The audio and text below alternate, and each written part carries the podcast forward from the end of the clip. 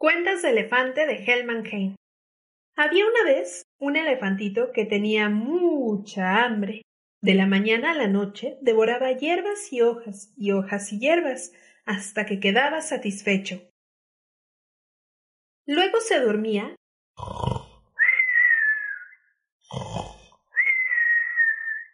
y soñaba con una gigantesca montaña de paja que atravesaba a mordidas.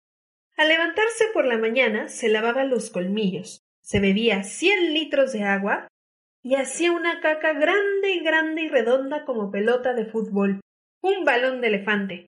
Entonces se sentía vacío y con mucha hambre, así que devoraba hierbas y hojas y hojas y hierbas. Ya satisfecho se dormía para soñar otra vez con la enorme montaña de paja. Pasaron días y días hasta que una mañana, después de lavarse los colmillos, de beberse cien litros de agua y de hacer una caca grande y redonda, salió otra caca grande y redonda de su panza. Saltó de alegría por los aires y danzó en círculo, pues eran dos balones de elefante. Barritó. La hierba y los árboles temblaron. Él comprendió que era el día de su cumpleaños. Tenía ya dos años de edad Decidió comer más para crecer y ser más grande. Ni cuenta se daba de lo rápido y lo mucho que comía, hasta que una mañana fueron tres balones de elefante. ¡Qué emocionante! Uno, dos, tres. Pasaron los años y cada año llegaba el día en que el elefantito, que ya no era un elefantito, hacía un balón de más. Todos eran grandes y redondos como pelotas de fútbol así hasta contar cincuenta. Cincuenta balones de elefante.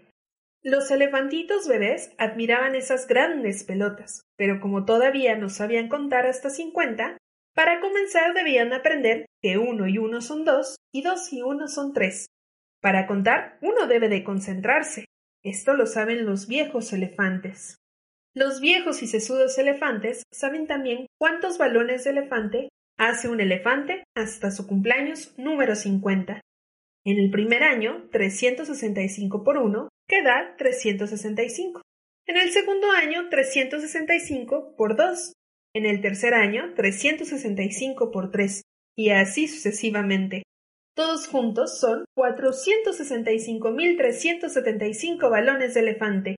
Una gigantesca montaña que ni siquiera los elefantes más sesudos pueden imaginarse. Nuestro elefante estaba ahora muy feliz, pues cada mañana podía contar hasta cincuenta. Pero el día 365 algo muy extraño sucedió.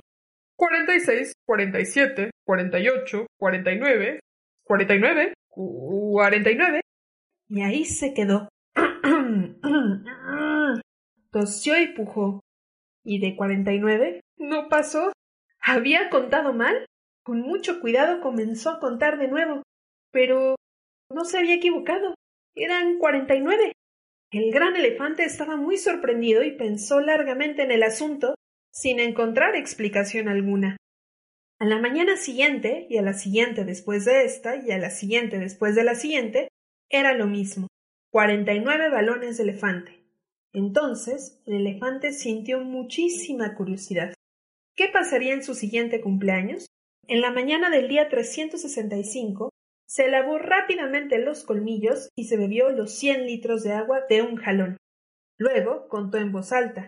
Uno, dos, tres, cuatro, cuarenta y seis, cuarenta y siete, cuarenta y ocho. Y hasta ahí llegó. Comprendió entonces que había rebasado la mitad de su vida. Durante cincuenta años he sumado uno cada año. Ahora debo restar uno durante cincuenta años. Si estoy en lo correcto, llegaré al mismo número que en el principio. ¡Mmm! ¡Qué impresionante! Se sintió muy contento y ya deseaba que llegara la mañana siguiente. ¿Había contado bien? Pasaron los años y se volvió viejo y arrugado, y sus colmillos se tiñeron de amarillo. Finalmente llegó el día en que hizo un solo balón, el último año de su vida. Cada día fue una fiesta. Solo el día 364 se sintió inquieto si la cuenta no fallaba, había hecho hoy su último balón. ¿En verdad había sido el último? ¿Y mañana estaría vivo todavía? Esa noche durmió sin soñar. Al despertar, pensó que se encontraba en el cielo, pero estaba en el mismo lugar de los últimos cien años. Con pasos lentos, se dirigió al río, se lavó los colmillos y bebió. Después esperó. Ahí se quedó esperando, pero no hubo ningún otro balón. En los primeros cincuenta años de mi vida hice cuatrocientos sesenta y cinco mil trescientos setenta y cinco balones. Y en los últimos cincuenta años de mi vida hice cuatrocientos sesenta y cinco trescientos setenta y cinco mil balones. Cuando hago la resta, el resultado es cero. Se sentía feliz. Después de cien años paquidermos, entendía el número cero. Ya no pensó en nada más, ni en las hierbas, ni en las hojas, ni en las sumas, ni en las restas. Con parsimonia dio la vuelta y se dirigió lentamente hacia donde los elefantes desaparecen, cuando ya no pueden hacer un balón más.